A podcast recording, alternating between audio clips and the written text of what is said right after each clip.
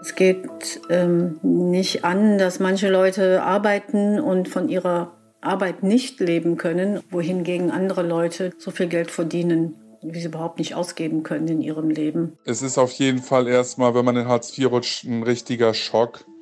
Also ich habe mich manchmal wie ein Mensch gefühlt, dem nicht auf Augenhöhe begegnet wird, sondern der ein bisschen unter den Leuten steht, die arbeiten gehen. Es ist sehr demütigend, wenn man über jeden Euro, den man zusätzlich verdient, Rechenschaft ablegen muss. Also diese ganze Hartz-IV-Gesetzgebung müsste komplett umgedacht werden. Ich will niemals, niemals, niemals mehr aufs Sozialamt oder Jobcenter, um irgendwas zu beantragen. Hallo und herzlich willkommen. Mein Name ist Simon Gaul und Sie haben es eben gehört. Viele Menschen in unserem Land sind unzufrieden mit dem Sozialsystem, in dem wir leben. Das hier ist Was Jetzt, der Nachrichtenpodcast von Zeit Online. Heute ist Samstag, der 28. August. Und das hier ist unsere zweite Sonderfolge zur Bundestagswahl. Und ja, diesmal geht es um Sozialpolitik und Gerechtigkeit. Bezahlbare Mieten durch 400.000 neue Wohnungen pro Jahr. 100.000 davon sozial gefördert. Bildung und Löhne endlich fair. Für Gesundheit, für Arbeitsplätze, für soziale Sicherheit. Damit alle faire Chancen haben. Weil wir eine Gesellschaft des Zusammenhalts sind. Eine Gesellschaft, die hilft, wenn jemand Hilfe braucht große Worte in den Wahlwerbespots der Parteien. Das waren die SPD, die Grünen, die FDP und die CDU. In vier Wochen, da wählen wir einen neuen Bundestag und damit auch eine neue Bundesregierung. Was jenseits dieser großen Worte planen die Parteien denn aber wirklich? Was steht denn in den Wahlprogrammen eigentlich drin? Wir wollen Ihnen helfen, einen Überblick darüber zu bekommen und deswegen schauen wir bis zur Wahl immer samstags auf eins der großen Politikfelder. Letzte Woche, das haben Sie ja vielleicht schon gehört, da ging es los zum Auftakt. Da sprachen mein Kollege Fabian Scheler und mein anderer Kollege David Gutensohn über Pflege und die Gesundheitspolitik. Und ja, heute fragen wir uns eben, wie wollen die Parteien den Reichtum unseres Landes gerechter verteilen? Was wollen sie gegen den Wohnungsnotstand tun? Und wie wollen sie arme und arbeitslose Menschen in unserem Land unterstützen? Werbung. Diese Woche in der Zeit? Die Bücher des Frühlings. 16 Seiten blühende Fantasie. Von gefährlichen Liebschaften, einer Flucht auf dem Mississippi und magische Erzählkunst das Literaturspezial zur Buchmesse in Leipzig. Die Zeit, Deutschlands größte Wochenzeitung. Jetzt am Kiosk oder direkt bestellen unter zeit.de/slash bestellen. Mir gegenüber, da sitzt meine Kollegin Anna Meyer. Sie ist Redakteurin im Politikressort der Zeit und in ihren Texten, da hat sich Anna immer wieder mit den Themen Armut, Arbeitslosigkeit und Gerechtigkeit auseinandergesetzt. Sie ist selbst aufgewachsen als Kind langzeitarbeitsloser Eltern. Anna weiß also sehr gut, wovon sie spricht und außerdem hat sie auch noch ein Buch über Arbeitslose in unserer Gesellschaft geschrieben. Es heißt Die Elenden. Hallo Anna, schön, dass du da bist. Hallo. Was würdest du denn sagen, welche Rolle spielt denn überhaupt die Sozialpolitik in diesem Wahlkampf? Ja, eine kleine bis jetzt, eine sehr kleine. Der kleine Mann kommt immer nur als Chiffre vor. Also sobald jemand eine Forderung vorbringt, so wenn die Grünen sagen, vielleicht sollte es einen vegetarischen Tag geben in Kantinen. Dann sagt die CDU, aber der kleine Mann braucht seine Currywurst. Wenn die Linken sagen, wir müssen früher aus der Kohle aussteigen, dann sagt die SPD, aber der kleine Mann und sein Arbeitsplatz. Also der kleine Mann ist eigentlich immer nur ein Gegenargument. Und vielleicht erschöpft das einfach auch schon die Energie in der Diskussion, die man für den kleinen Mann hat, dass man zu seinen Gunsten gegen Sachen ist, aber man ist nie für irgendwas. Hm. Aber die soziale Ungleichheit in Deutschland, die nimmt ja seit vielen Jahren schon zu. Die Gruppe der Armen, die wächst, genauso wie die Gruppe der ganz besonders Vermögenden.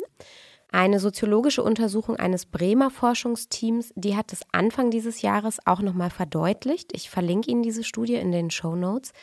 Und da kam eben auch raus, dass die sozialen Schichten in Deutschland sich verfestigen. Also wer arm oder reich geboren wird, der bleibt eben das, auch in den meisten Fällen, sein Leben lang.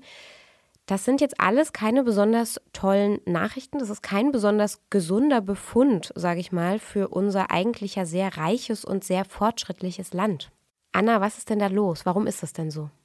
Ähm, naja, diese Ungerechtigkeit an sich ist ja im System angelegt. Also wenn wir sagen, wir haben eine Demokratie und wir haben eine Marktwirtschaft, dann entscheiden wir uns auch dafür, dass diese Ungerechtigkeit durch den Markt automatisch entsteht. Also ähm, wer reich ist, der kann mehr Steuern sparen, wer reich ist, der kann in Immobilien investieren, wer reich ist, der hat einfach ganz viele Möglichkeiten, noch reicher zu werden.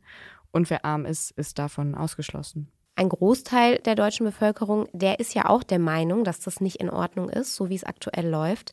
Ähm, nach Daten der Albus-Umfrage, das ist eine soziologische Bevölkerungsumfrage, sind tatsächlich auch mehr als 60 Prozent in Deutschland für eine Umverteilung von Einkommen und Wohlstand.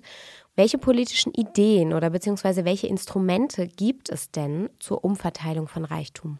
Ja, was man aktuell versucht, ist an den Symptomen anzusetzen, oft und nicht so sehr an der Ursache. Also wir brauchen mehr Bildung. Die armen Kinder brauchen einfach Bildung, die müssen noch früher in die Kita. Und Aber das ist ja nicht falsch. Ja, mh, hm, hm. Armut schadet und Armut führt am Ende dazu, dass Kinder Bildung auch schlechter aufnehmen können. Es gibt Untersuchungen, aus denen eben hervorgeht, dass vor allem das Einkommen den Unterschied macht. Ähm, das hat ganz viele verschiedene Gründe, da müssen wir jetzt auch nicht zu tief rein. Aber genau, aktuell versucht man eben oft, diese Chancen umzuverteilen und nicht das Geld. Und ähm, das ist natürlich viel, viel angenehmer, aber am Ende äh, muss es ja darum gehen, ähm, wie bekommen wir es hin, dass es eine höhere Lohnquote gibt? Also wie bekommen wir hin, dass von dem Gewinn, der erwirtschaftet wird, mehr an die Angestellten, an die Arbeiter geht und weniger an diejenigen, die die Firmen besitzen. Ähm, sicher müssen die auch Geld bekommen, weil die wollen das wieder investieren, es muss irgendwie weitergehen, Entwicklung und so weiter. Und gleichzeitig ähm, ist es eben absurd, wie groß die Differenz da oft ist. Also wie wenig manche Leute in einem Unternehmen verdienen und wie viel manche andere. Und da kann man durch Tarifverträge gegensteuern, durch einen Mindestlohn. Und ähm, dann wiederum gibt es eben das Instrument äh, Steuern, Vermögenssteuern, werden wir auch gleich bestimmt noch drüber sprechen. Und Sozialleistungen. Ähm, also mehr Steuern auf der einen Seite, mehr Sozialleistungen auf der anderen Seite. Und weil du gerade schon über den Mindestlohn gesprochen hattest, was sind denn da die Positionen der Parteien? Also auf was für ein Niveau soll der denn angehoben werden? Also SPD und Grüne fordern beide in ihren Wahlprogrammen einen Mindestlohn von 12 Euro, der ja auch von Linken und SPD eigentlich jetzt schon länger äh, propagiert wird und das ist schon länger eine Zielsetzung. Äh, bei der FDP findet sich da nicht so richtig eine Aussage zu. Bei der CDU auch nicht, beziehungsweise die CDU schreibt in ihrem Wahlprogramm, wir wollen den Mindestlohn eben, der Mindestlohn wird weiter steigen, weil das natürlich auch vereinbart ist. Also das, man weiß ja, er wird immer inflationsbereinigt steigen, aber dieser Sprung auf 12 Euro, der ist bei FDP und CDU CSU nicht vermerkt, ähm, wobei bei den beiden Parteien nochmal drinsteht, was ganz interessant ist, dass man diese Mindestlohngrenze dann eben auch an die Minijob-Verdienstgrenze koppeln muss. Also wenn man einen Mindestlohn von 12 Euro hat, heißt das ja, dass diejenigen, die in Minijobs arbeiten, viel weniger Stunden arbeiten können. Was wiederum für den Arbeitgeber blöd ist, weil der dann natürlich stundenweise Leute verliert da will die FDP, da will die Union diese Stunden, nee, nicht die Stundenzahl anheben, sondern die Verdienstgrenze. Also dann kann man statt 450 550 Euro verdienen, was dann wiederum für den Arbeitgeber total profitabel ist, weil er bis zu einer höheren Grenze keine Sozialabgaben für die Angestellten zahlen muss. Mhm. Was man an dieser Stelle vielleicht einmal noch sagen muss, liebe Hörerinnen und Hörer, wir beschränken uns in dieser Podcast-Folge auf die Positionen von CDU, CSU, SPD, Grünen, FDP und Linke. Die AfD haben wir uns jetzt nicht nochmal extra angeschaut, was damit zusammenhängt, dass die AfD einfach sich auf gar keinen Fall an einer Bundesregierung beteiligen wird, weil alle anderen Parteien ausgeschlossen haben, mit ihr zu koalieren. Ähm, genau, deswegen, falls Sie sich wundern, dass diese Positionen jetzt hier nicht auftauchen, damit hängt das zusammen. Ähm, ja, dann lass uns auf ein anderes Instrument schauen, beziehungsweise einen ganz großen Koffer von Instrumenten eigentlich, nämlich das Steuersystem. Bisher bringt zum Beispiel in Deutschland die Steuerklasse 2, das ist die Steuerklasse für Alleinerziehende, eine kleine Entlastung zumindest, eben für Menschen, die alleine Kinder großziehen. Allerdings nicht so viel. Und was politische Entscheidungen im Leben einzelner Menschen bedeuten, das haben wir auch wieder für diese Podcast-Folge, die 49, gefragt. Die 49, das ist eine Gruppe, die wir bei Zeit Online ausgewählt haben. 49 Menschen, die in ihrer Zusammensetzung relativ genau die Zusammensetzung in Deutschland widerspiegeln. Also zumindest was gewisse soziodemografische Faktoren betrifft. Also zum Beispiel, wie viel Prozent der Bevölkerung sind wohlhabend, wie viel Prozent leben in Großstädten. Solche Dinge, die entsprechen in der Gruppe dieser 49 ziemlich genau dem Gesamtabbild von Deutschland. Also, und eine aus dieser 49er Gruppe, das ist Sabine Zimmer. Und Sabine Zimmer hat ihre Kinder alleine großgezogen. Und sie sagt zu dieser steuerlichen Entlastung, also Geldsorgen und Geldmangel waren meine ständigen Begleiter während meine Kinder klein waren, weil die Steuerklasse 2 ist mickrig. Ich habe mir im Vergleich zur Steuerklasse 1 ungefähr 40 Euro im Monat gespart und das ist nichts bei fünf Kindern. 40 Euro ist natürlich wirklich sehr wenig. Sabine Zimmer ist heute 55 Jahre alt und sie arbeitet seit 30 Jahren für Siemens. Also sie hat die ganze Zeit ein Einkommen gehabt und hatte trotzdem aber immer Geldnot. Sie wünscht sich von der Politik ich will, dass ich mit dem Geld, das ich erwirtschafte, so besteuert werde, dass ich mir meine Kinder leisten kann, ohne auf irgendein Sozialamt zu gehen und mich da zu offenbaren. Gegen die Forderung ist ja überhaupt nichts einzuwenden, dass man von dem Geld, das man verdient, leben können möchte und sich auch Kinder leisten kann. Jetzt im Wahlkampf, da haben sich die Parteien natürlich alle was überlegt, wie sie die Menschen entlasten können. Wollen wir noch mal kurz reinhören in den CDU-Wahlspot? Wir werden Familien entlasten, ihnen Raum und Zeit geben. Wir werden sorgen für Aufstiegschancen für alle Kinder, unabhängig von der Herkunft der Eltern. Ja, ich habe gesehen, Anna, du grinst. Die SPD, die hat auch einen Spot veröffentlicht, der sich komplett gegen die CDU wendet. Dieser Spot, der wurde auch ziemlich kritisiert. Ich finde ihn auch nicht mehr auf dem YouTube-Kanal der SPD. Also vielleicht haben die ihn sogar weggenommen. Aber hier ist jedenfalls diese Passage nochmal aus diesem SPD-Spot. Wer Armin Laschet und die CDU wählt, wählt eine Politik, die Reiche reicher und Arme ärmer macht.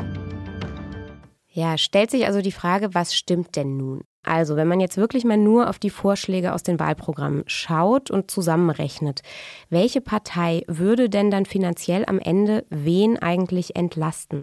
Es ist tatsächlich am Ende, wie man sich das auch so klassisch, klischeemäßig erwartet. Also in Berechnungen des Mannheimer Zentrums für europäische Wirtschaftsforschung, äh, die sich die Wahlprogramme angeschaut haben, ähm, daraus geht jetzt hervor, dass Nehmen wir mal ein Ehepaar mit zwei Kindern und äh, ein Jahresbruttoeinkommen von 40.000 Euro. Das ist nicht so viel. Also mit 40.000 Euro im Jahr zwei Kinder ist schon, kann, wird bestimmt schon knapp an der einen oder anderen Stelle. Ähm, die würden, wenn die Linke ihr Wahlprogramm durchsetzen könnte, äh, knapp 6.500 Euro mehr haben im Jahr. Ähm, durch die Forderungen der SPD würden die um 4.000 und so ein paar zerquetschte Euro entlastet. Äh, bei den Grünen durch fast 3300 Euro und also weil die Steuergesetzgebung da geändert werden würde. Und Leistungen wie Kindergeld und so weiter sind da auch schon eingerechnet. Ähm, genau, und bei der FDP hätten die im Jahr nur 840 Euro mehr, bei der Union 940 Euro. Was natürlich, wenn man nur 40.000 Euro im Jahr verdient, immer noch nicht gar nichts ist. Aber es stellt sich natürlich so eine Frustration ein, äh, wie jetzt auch bei Sabine Zimmer, weil 950, 940 Euro aufs Jahr gerechnet. Naja, so.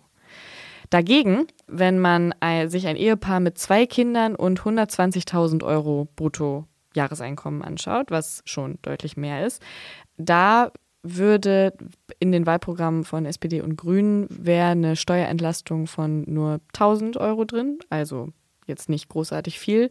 Wahrscheinlich, wenn man 120.000 Euro verdient, dann kann man auf die 1.000 Euro auch gut verzichten. Die CDU würde denen 2.000 Euro Steuern im Jahr schenken und die FDP würde denen sogar 6.000 Euro Steuern im Jahr schenken. Bei der Linken würden die schon 1.780 Euro mehr zahlen. Also das ist wirklich das, ähm, das ist aber auch die einzige Partei, bei der dieses Ehepaar mit zwei Kindern und 120.000 Bruttoeinkommen mehr belastet würde. Ja, ähm, aber es zeigt sich das klassische Bild. Die, ähm, die linken oder herkömmlich links genannten Parteien entlasten tatsächlich die kleinen Einkommen mehr. Und wenn man jetzt mal noch weiter oben hinschauen würde, also nochmal jenseits der 120.000, da gibt es ja immer dieses Instrument der Vermögenssteuer. Die SPD zum Beispiel, die ist dafür. Kanzlerkandidat Olaf Scholz, der rechtfertigt das auch unter anderem mit den hohen Kosten der Corona-Krise. Deutschland hat 400 Milliarden Euro Kredite aufgenommen und ab 2026 muss der Bund die dann auch zurückzahlen. Ich glaube, dass äh, muss, man kann ja die Welt nicht äh, sich malen, wie man das irgendwie am liebsten hätte. Alle zahlen weniger und wir haben auch noch die Fähigkeit, all die Aufgaben zu finanzieren, die wir haben. Und in der Situation kann es jedenfalls nicht darum gehen, dass die Leute, die sehr viel Geld verdienen, mit Entlastung rechnen können. Viele aus unserer 49er-Gruppe, die sind da prinzipiell auch dafür. Unsere Teilnehmerin Dagmar Fleury-Erne, aber das ist eine Maklerin und die verdient auch überdurchschnittlich, äh, die ist dagegen. Sie sagt nämlich, ich bin gegen eine Vermögenssteuer, weil Vermögen sehr oft gebunden sind. Es ist auch wieder so eine komische Vorstellung der Menschen, dass die Leute das irgendwie als Geld tatsächlich auf Bankkonten äh, liegen hätten. Was würdest du jetzt sagen, Anna? Also wie ist das mit der Vermögenssteuer? Was spricht denn da dafür und was dagegen? Und ist das denn auch so, wie jetzt Dagmar Fleury-Erne sagt, also dass, dass man da gar nicht so richtig rankommt? Ja und nein und ja und nein. Also ähm, erstmal ist es, glaube ich, ganz wichtig zu sagen, dass mit der Vermögenssteuer, dass die sich nicht gegen die Datsche in der Uckermark richtet oder auch nicht gegen Oma Erna, die zwei Wohnungen vermietet und damit ihre Rente finanziert. Auch wenn diese Wohnungen viel wert sein mögen, weil sie vielleicht zu einem guten Zeitpunkt gekauft hat. Sie müsste immer noch keine Vermögenssteuer zahlen, weil die Vermögenssteuer wirklich ein Instrument ist, mit dem man an die wirklich, wirklich, wirklich großen Vermögen ran will. Kannst du eine Hausnummer nennen? Was bedeutet denn wirklich, wirklich großes Vermögen? Und da geht es wirklich um, ähm, um Multimillionäre, um Milliardäre. So. Und was die Frau aus der 49er-Gruppe sagt, die hat damit schon recht. Äh, Vermögen sind sehr oft gebunden. Äh, man wäre vor allem in einer Zeit, wo es keine Zinsen gibt, total idiotisch als reicher Mensch das Geld auf dem Konto liegen zu haben. Ähm, und gleichzeitig kann das nicht Grundlage von Entscheidungen sein, dass es kompliziert ist, an diese Vermögen ranzukommen. Das geht durchaus. Man kann das über Steuersätze regeln. Ähm, man kann prüfen, wie groß ist eigentlich das Vermögen und so weiter. Dagegen spricht allerdings doch die Umsetzbarkeit, weil die Leute, die sehr, sehr, sehr, sehr reich sind, die haben schon dafür, dafür gesorgt, dass ihr Geld alleine wegen den Steuersätzen ähm, irgendwo liegt, wo man es nicht so gut sieht. Ähm, ich telefoniere ab und zu mit reichen Leuten, weil mir das Spaß macht. Ich finde das immer sehr interessant. Und ähm, da hat mir auch mal jemand erzählt, ja, ich, ich erkläre Ihnen das dann mal, wie ich mich arm rechne und wie ich am Ende fast keine Steuern mehr zahlen muss und so. Das ist total normal, das ist Usus. Und deshalb muss man bei der Vermögenssteuer wahrscheinlich auch immer aufpassen, was ist Symbolpolitik und was bringt wirklich was. Gleichzeitig finde ich die Debatte darüber in der Gesellschaft sehr wichtig, weil es auch eine moralische Frage ist. Wie reich darf eigentlich ein Mensch in einer Demokratie sein?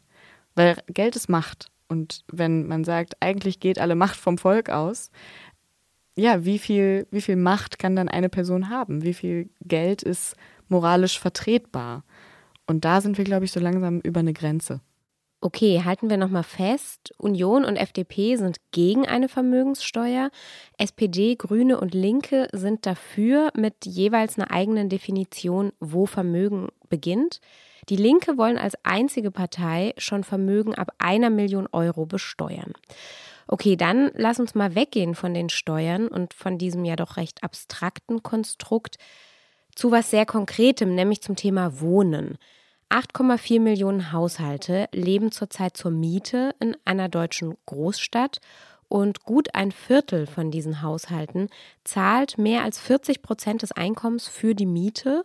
Und bei knapp 12 Prozent dieser Großstadthaushalte, da ist es tatsächlich sogar schon mehr als die Hälfte, die dann wirklich nur fürs Wohnen drauf geht. Und naja, weil das eben sehr belastend ist, diese hohen Mietausgaben, haben auch einige unserer 49er sich für Ideen wie zum Beispiel eine Mietobergrenze ausgesprochen. Also zum Beispiel Lilo Becker.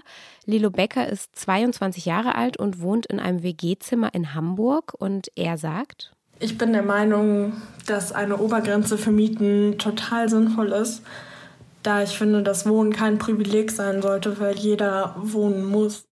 Und die zweite Schwierigkeit besteht ja sowieso auch immer darin, überhaupt eine Wohnung zu finden. Das geht natürlich miteinander einher, weil wenn ich ganz viel Geld bezahlen kann, dann finde ich in der Regel auch was. Und äh, auch da hat Lilo Becker eine Erfahrung gemacht.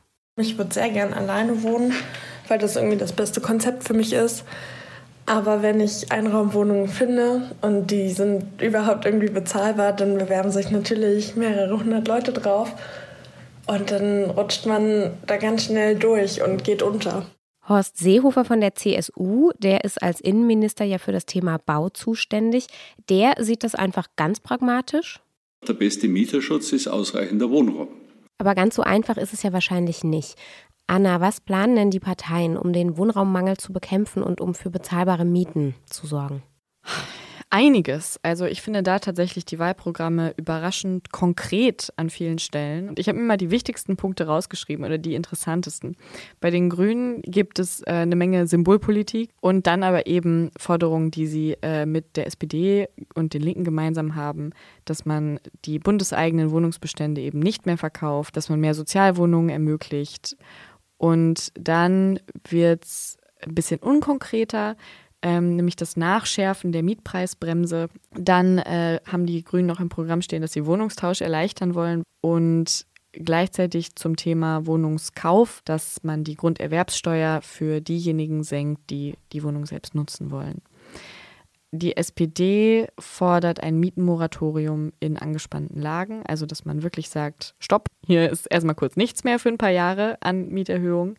Und das fand ich auch ganz interessant, dass man ein Immobilienregister einführt, in dem alle Eigentümer von Wohnungen auch tatsächlich sichtbar sind, weil Spekulation ja ein wahnsinnig großes Problem ist ähm, und man immer nicht so richtig weiß, warum liegt das hier brach, warum wohnt eigentlich in der Wohnung über mir niemand, so. Dann bei der CDU, äh, die wollen bis 2025 1,5 Millionen Wohnungen mehr haben. Ähm, und weitere Steuersenkungen für diejenigen, die Mietwohnungen bauen. Gleichzeitig sagen sie aber auch, dass äh, es illusorisch wäre zu sagen, dass noch jeder in der Stadt wohnen kann und dass man deshalb das Umland von großen Städten stärken muss. Ansonsten fordern sie vor allem, dass man noch mehr Flächen für Häuserbau bereitstellt. Genau, bei der FDP, das ist eine totale Kernforderung, in deren Programmen, das sagt Lindner auch immer wieder bei Reden, ähm, die wollen den Freibetrag bei der Grunderwerbssteuer anheben auf 500.000 Euro. Das heißt, dass das Kaufen für Leute, die sich einfach eine Wohnung für sich selber kaufen wollen, billiger wird, weil man keine Steuer dafür mehr zahlt. Und natürlich Bürokratisierung abschaffen, Baugenehmigungen erleichtern. Ähm, die Linke will einen Mietendeckel, will besonders hohe Mieten absenken und ein Mietenstopp für bestehende Verträge, wo es besonders schlimm schon ist. Und sie möchte auch, das ist ganz interessant, steuerliche Vergünstigungen für bestimmte Vermieter, aber die sollen an Mietobergrenzen gebunden sein. Das heißt, ich bekomme nur meine Steuervergünstigung, wenn ich billige Wohnungen vermiete. Was würdest du denn sagen, ist von diesen Forderungen, also das wirklich viele kleine Instrumente. Ich persönlich finde diesen Wohnungstausch tatsächlich verlockend und würde mir wünschen, dass das gehen kann. Das würde bestimmt in Städten wie Berlin, wo viele alte Leute in viel zu großen Wohnungen leben, einiges bringen, ja. Absolut. Was denkst du denn, was für eine Forderung oder was für eine Idee ist denn wirklich umsetzbar und was würde auch wirklich was bringen? Ich kann das ja nur so halb beantworten, weil ich äh, nicht in die Zukunft schauen kann. Was man weiß, ist, dass bis jetzt diese ganzen Gesetzgebungen immer ähm, das Problem hatten, dass sie so Auswege hatten. Ne? Also die Mietpreisbremse kannst du umgehen, wenn du die Wohnung möblierst oder den Mietendeckel, wenn du renovierst. Und ich habe ja neulich mit diesem sehr reichen Mann gesprochen, das habe ich eben schon erzählt.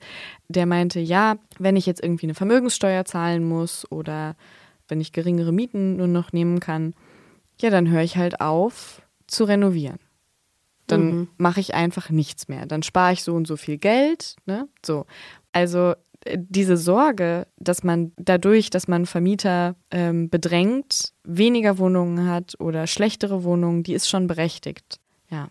Lass uns jetzt aber nochmal auf unser drittes großes Thema für diesen Podcast hier schauen, nämlich auf die Sozialleistungen. In dem Moment, in dem ein Mensch nicht mehr alleine für sich sorgen kann, kann er Transferleistungen beantragen. Das bekannteste, größte System ist natürlich Hartz IV, also sprich die Grundsicherung. Viele unserer 49er, die waren da ja selber von betroffen. Wir haben auch Stimmen dazu eingeholt. Im Intro haben wir es gehört. Die meisten fühlten sich nicht besonders wohl in diesem System.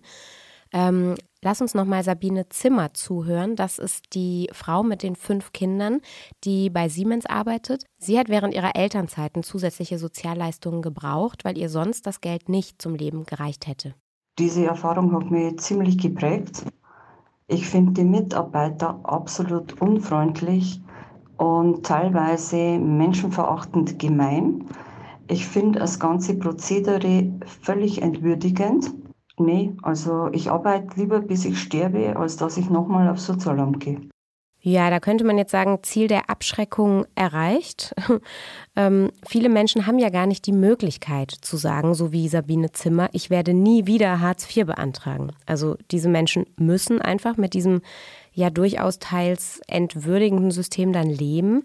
Die Linke fordert ja deshalb zum Beispiel auch schon immer eigentlich, Hartz IV abzuschaffen oder eben wenigstens zumindest die Bezüge deutlich zu erhöhen. Armin Laschet wiederum, der findet, das ist gar keine gute Idee. Sozial gerecht ist nicht Hartz IV zu erhöhen, sondern jemand, der in Hartz IV ist, insbesondere den Kindern, herauszuhelfen, dass sie in Zukunft im Gegensatz zu ihren Eltern das vielleicht selbst schaffen. Das ist mein Verständnis von sozialer Gerechtigkeit. Ja, und SPD und Grüne, die wollen das System auf jeden Fall auch reformieren. Was genau sind denn jetzt die neuen Ideen? Ja, also zu Laschet würde ich einmal kurz sagen, das ist immer diese Rhetorik. Ne? Die Leute brauchen nicht mehr Arbeitslosengeld, sondern die brauchen Arbeit. Das stimmt auch, aber es wird einfach nicht immer Arbeit geben für alle. Das ist eine ganz einfache Realität. Ich finde das ganz lustig, dass die Grünen und die SPD und auch die Linke, dass die jetzt alle neue Worte für Hartz IV finden. Also mh, bei den Grünen heißt es jetzt Garantiesicherung. Das heißt, sie wollen die Regelsätze anheben und zwar viel. Ähm, die Kinderregelsätze bis auf 444 Euro. Das ist mehr als Erwachsene bekommen, jetzt gerade. Finde ich eine sehr große Wertschätzung für die Kinder und ähm, die Regelsätze für Erwachsene auf 600 Euro. Und sie würden große Anschaffungen erstatten. Also wenn die Waschmaschine kaputt geht, muss man das nicht von diesen 600 Euro bezahlen, die man sowieso nur zum Leben hat. Langfristig wollen die Grünen aber äh, Sozialleistungen versuchen, übers Steuersystem zu regeln. Das will die FDP auch. Die FDP hat da auch mehr an Konzept, aber weniger konkrete Zahlen.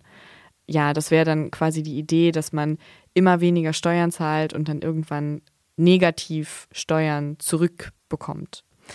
Die SPD, die äh, fordern ungefähr 600 Euro Kindergrundsicherung, aber das, da sind sie eigentlich noch nicht festgelegt. Und dass man die Aufstocker und die Kinder langfristig aus dem System Hartz IV rausnimmt. Die Kinder rausnehmen aus Hartz IV, das wollen ja auch die Grünen, die wollen ja auch diese Kindergrundsicherung. Wir müssen endlich mehr dafür tun, dass Kinder, die weniger haben, mehr haben. Mit einer Kindergrundsicherung wollen wir diese Kinder aus einem System herausholen, was für Erwachsene gebaut wurde. Genau, das war Annalena Baerbock, die Kanzlerkandidatin der Grünen. Ein Unterschied gibt es ja noch, und zwar die SPD sieht das Ganze ja auch noch im Zusammenhang mit dem Mindestlohn. Kannst du das nochmal erklären? Die SPD sagt, dass der Regelsatz bei Hartz IV ganz stark mit dem Mindestlohn zusammenhängt. Das heißt, man kann erst Hartz IV anheben, wenn der Mindestlohn auch höher liegt, weil man eben diesen Abstand braucht zwischen denen, die arbeiten und denen, die nicht arbeiten. Das heißt, Grüne und SPD wollen Hartz IV dem Grunde nach eigentlich beibehalten. Sie wollen es halt umbenennen und die, die es wirklich loswerden wollen, sind die Linken. Ja, loswerden kann man halt nicht so sagen. Also Am Ende will die Linke auch nur die Grundsicherung neu machen. Ich sage auch immer, Hartz IV abschaffen war nicht vor, weil dann haben die Leute gar nichts mehr zu essen. Ne? Also lieber Hartz IV beibehalten, als den größten Wurf versuchen und irgendwie von bedingungslosem Grundeinkommen reden, wo wir sowieso niemals hinkommen. Und insofern finde ich das eigentlich ziemlich pragmatisch zu sagen, wir verbessern das System, wir machen es menschenwürdiger und am Ende sagt die Linke auch nicht was ganz anderes als das. Auch wenn die natürlich noch lauter vom bedingungslosen Grundeinkommen sprechen. Aber Hartz IV ist ja eine Art von Grundeinkommen. Also es ist ein sicheres Einkommen bei Nichtarbeit, auf das jeder einen Anspruch hat. Aber, und da sind wir jetzt mhm. eigentlich auch schon beim nächsten Punkt, mhm. es ist natürlich nicht bedingungslos, sondern nee. es gibt sehr, sehr viele Bedingungen. Und äh, ein ganz großer Streitpunkt sind ja eben auch die Sanktionen. Also wenn LeistungsempfängerInnen heute die Auflagen der Jobcenter eben nicht erfüllen, also zum Beispiel irgendwelche Unterlagen zu spät einreichen oder vielleicht auch mal ein Vorstellungsgespräch nicht wahrnehmen, dann wird ihnen das Geld gekürzt. Und zwar aktuell tatsächlich um bis zu 30 Prozent. Die Frage ist, wie stehen denn da jetzt die Parteien dazu? Also will man daran irgendwie anknüpfen und das verändern?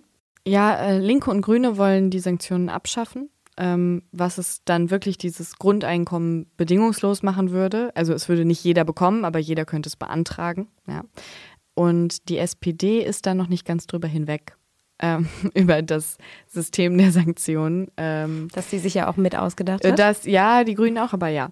Die SPD hat im Programm stehen, dass sie die Sanktionen abschwächen wollen für Leute, die unter 25 sind, weil die im Moment noch krasser sanktionierbar sind. Und man soll generell die Mietkosten nicht mehr kürzen dürfen. Das heißt, jeder kann immer noch wohnen. Aber ansonsten wollen sie die Sanktionen beibehalten, weil sie tatsächlich Angst haben, dass die Leute sonst auf Hartz IV für immer leben wollen. Ähm, die FDP will es auch beibehalten und die CDU auch auf ewig auf Hartz IV leben, das ist auch nochmal ein guter Punkt. Ähm, es ist einfach wenig Geld. Mhm. Man darf aber auch aktuell ja nicht wirklich dazu verdienen. Also das ist ja auch ein großes Problem. Sobald ein bisschen Geld eingeht, dann wird es gleich verrechnet. Und äh, da hat auch Therese Hofer von unseren 49 uns noch eine Sprachnachricht zugeschickt. Dazu möchte ich noch sagen, es ist sehr demütigend, wenn man über jeden Euro, den man zusätzlich verdient, Rechenschaft ablegen muss. Ich äh, hatte einen Geldeingang von 20 Euro, das war, glaube ich, für Provision. Da kommt dann ein mehrseitiges Schreiben mit Fristsetzung. Man muss erklären, woher das Geld stammt. Und dann immer der drohende Satz, sollten die Nachweise verspätet eingehen, kann der Antrag abgelehnt bzw. die Leistung versagt werden. Die 20 Euro wurden dann auch direkt bei der nächsten Zahlung abgezogen. Gibt es da denn Änderungsvorschläge? Tatsächlich ist das ein Punkt, wo sich alle Parteien einigermaßen einig sind, dass es da Änderungsbedarf gibt, weil natürlich das die Leute auch lähmt. Also auch Parteien, die so, so versessen sind auf Arbeit wie die FDP und die CDU, die sehen jetzt natürlich, dass Arbeitgeber diese billigen Arbeitskräfte, die Hartz-IV-Empfänger ja sein könnten, ganz dringend brauchen.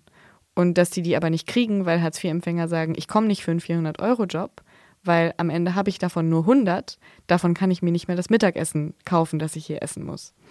Alle Parteien wollen das ändern. Ähm, vor allem ist es ja bei Hartz IV auch so, dass Jugendliche nichts dazu verdienen dürfen, wenn sie in einem Haushalt leben, wo die Eltern Hartz IV bekommen. Und ja, das ist quasi Konsens, dass man da ran muss. Lass uns am Ende nochmal Koalitionsspielchen machen. Das mhm. haben wir auch am Ende der letzten Folge gemacht. Alle Damals, lieben das, ne? alle lieben Koalitionsspielchen. In der letzten Folge ging es um Gesundheitspolitik, jetzt hier eben nochmal in Bezug auf die Sozialpolitik. Welche mögliche Koalition würde denn am Ende das meiste für die ärmeren Menschen bei uns im Land ändern? Ja, also bei Rot-Rot-Grün wäre es natürlich ein Kernthema, aber Rot-Rot-Grün wird es nicht geben. Ähm, also davon geht wirklich niemand aus. Genau wie die Deutschland-Koalition eigentlich relativ ausschließbar ist, weil man nicht so richtig davon ausgehen kann, dass die SPD nochmal Lust hat, mit der CDU zu regieren und dann auch noch mit der FDP. Also das würde mich schon sehr überraschen. Aber gut, wir wissen alle nicht, was passiert. Und ähm, ich denke, dass von den zwei möglichen Koalitionen, nämlich Jamaika und die Ampelkoalition, in einer Ampel wahrscheinlich am meisten darüber gesprochen würde, über das Thema Sozialpolitik. Und dass die, F dass die FDP bestimmt auch einige pragmatische Ansätze mit einbringen könnte. Solche Dinge wie den Freibetrag bei der Grunderwerbssteuer. Das ist zum Beispiel was, wo ich mir vorstellen kann, dass da Grüne und SPD auch total mitgehen könnten. Bei Jamaika kann ich mir nicht vorstellen, dass es Priorität hätte, das Thema. Also ich glaube, dass es da eher darum gehen würde, da wären ja die Grünen diejenigen, die sich am meisten mit Sozialpolitik beschäftigen. Und ich glaube, dass es da dann eher darum gehen würde, wie kriegen die am meisten Klimaschutz in diese Koalition rein und was können sie mit der FDP und der CDU überhaupt machen. Das wäre eine Klimakoalition, wo tatsächlich die Ampel, glaube ich, eher eine Koalition wäre, wo man darüber sprechen würde, was sind die besten Lösungen, wie man Regeln setzt, innerhalb derer der Markt für alle okay funktioniert. So. Danke dir, Anna. Ich glaube, wir sind am Ende angekommen. Danke dir. Das war dann also unser Wahlcheck zur Sozialpolitik. Hat Ihnen, liebe Hörerinnen und Hörer, das Format gefallen oder können wir vielleicht noch was verbessern? Über Ihr Feedback, da freuen wir uns natürlich, wie immer an die übliche Mailadresse wasjetzt.zeit.de. Am kommenden Samstag, da hören Sie dann Teil 3 dieser Serie. Mein Kollege Yannis Karmesin spricht über das Klima und die Umweltpolitik. Und jetzt wünsche ich Ihnen aber erstmal ein schönes Wochenende. Danke fürs Zuhören. Tschüss und bis bald.